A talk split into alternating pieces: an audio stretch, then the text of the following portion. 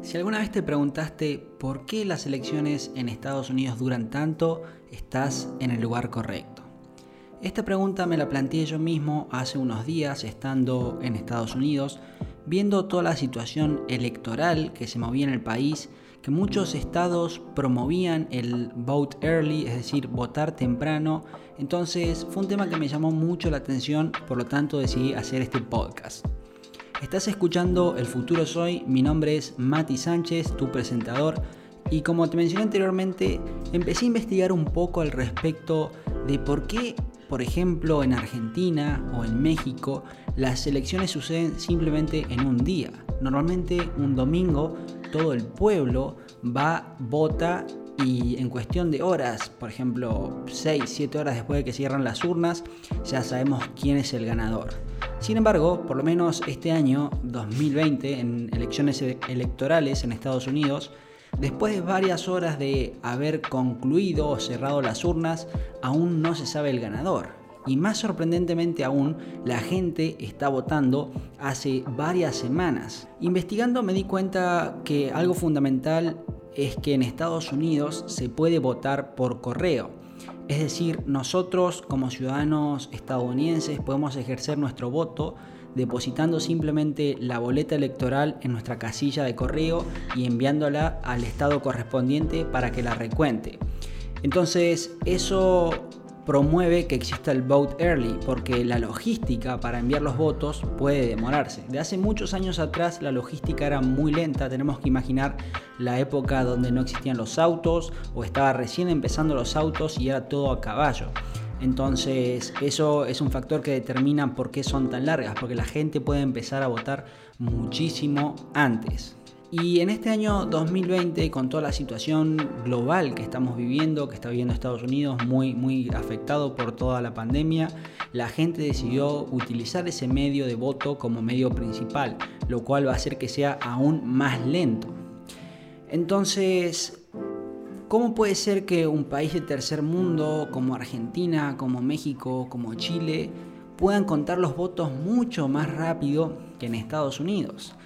Entonces, siguiendo un poco con mi búsqueda en internet, me di cuenta que muchas veces, en la gran mayoría de los casos en Latinoamérica, los votos, además de ser contados, también eh, influye mucho la estadística. Se hacen aproximaciones de cómo reacciona la media de los votos en cada mesa, en cada colegio, en cada escuela donde vota la gente, en cada institución, y en base a eso, en los promedios son los resultados que presentan. Entonces, hay mucho de proyección porque se basan en la estadística, en encontrar la media justamente para determinar quién fue el ganador de las distintas áreas y de las distintas ubicaciones.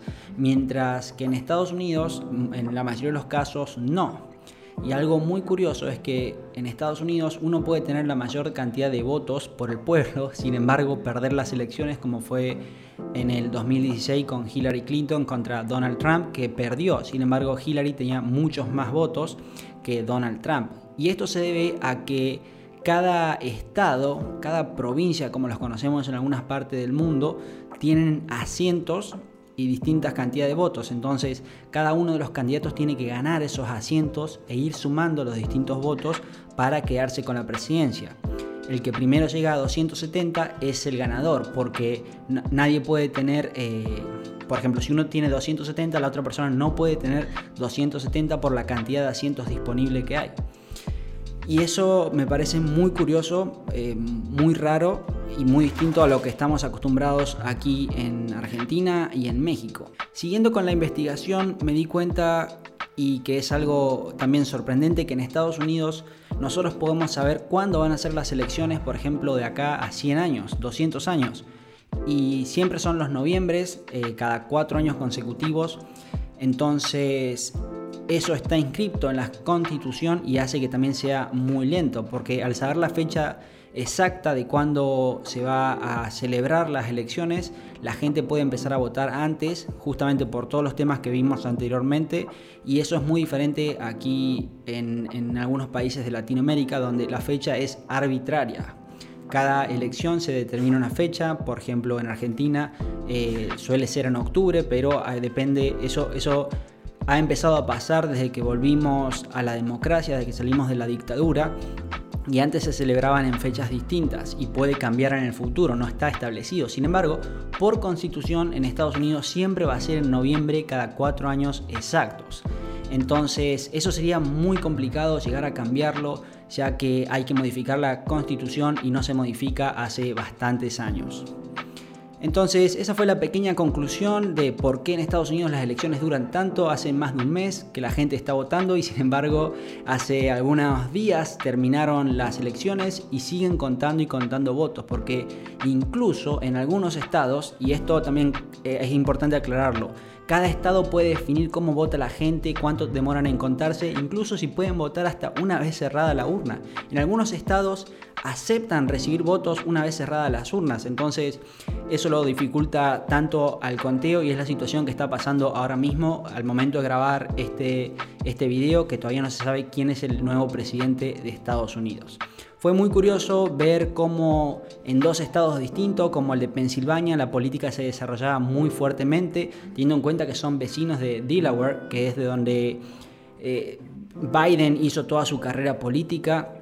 Y por otro lado, en Chicago, Illinois, que también estuve, nada de política, muy pocos carteles de, de, votar, poco incentivo para que la gente vote. Quizás en algunos centros comerciales había algunos letreros, pero no mucho más, mientras que en Filadelfia era todo lo opuesto. Así que bueno, espero que la hayan disfrutado esta conclusión, esta pequeña reflexión que hice, que quería compartir con ustedes en este episodio del podcast, que hace mucho, eh, hace casi dos, tres semanas que no sacaba un episodio nuevo y tenía ganas de compartir estos con ustedes.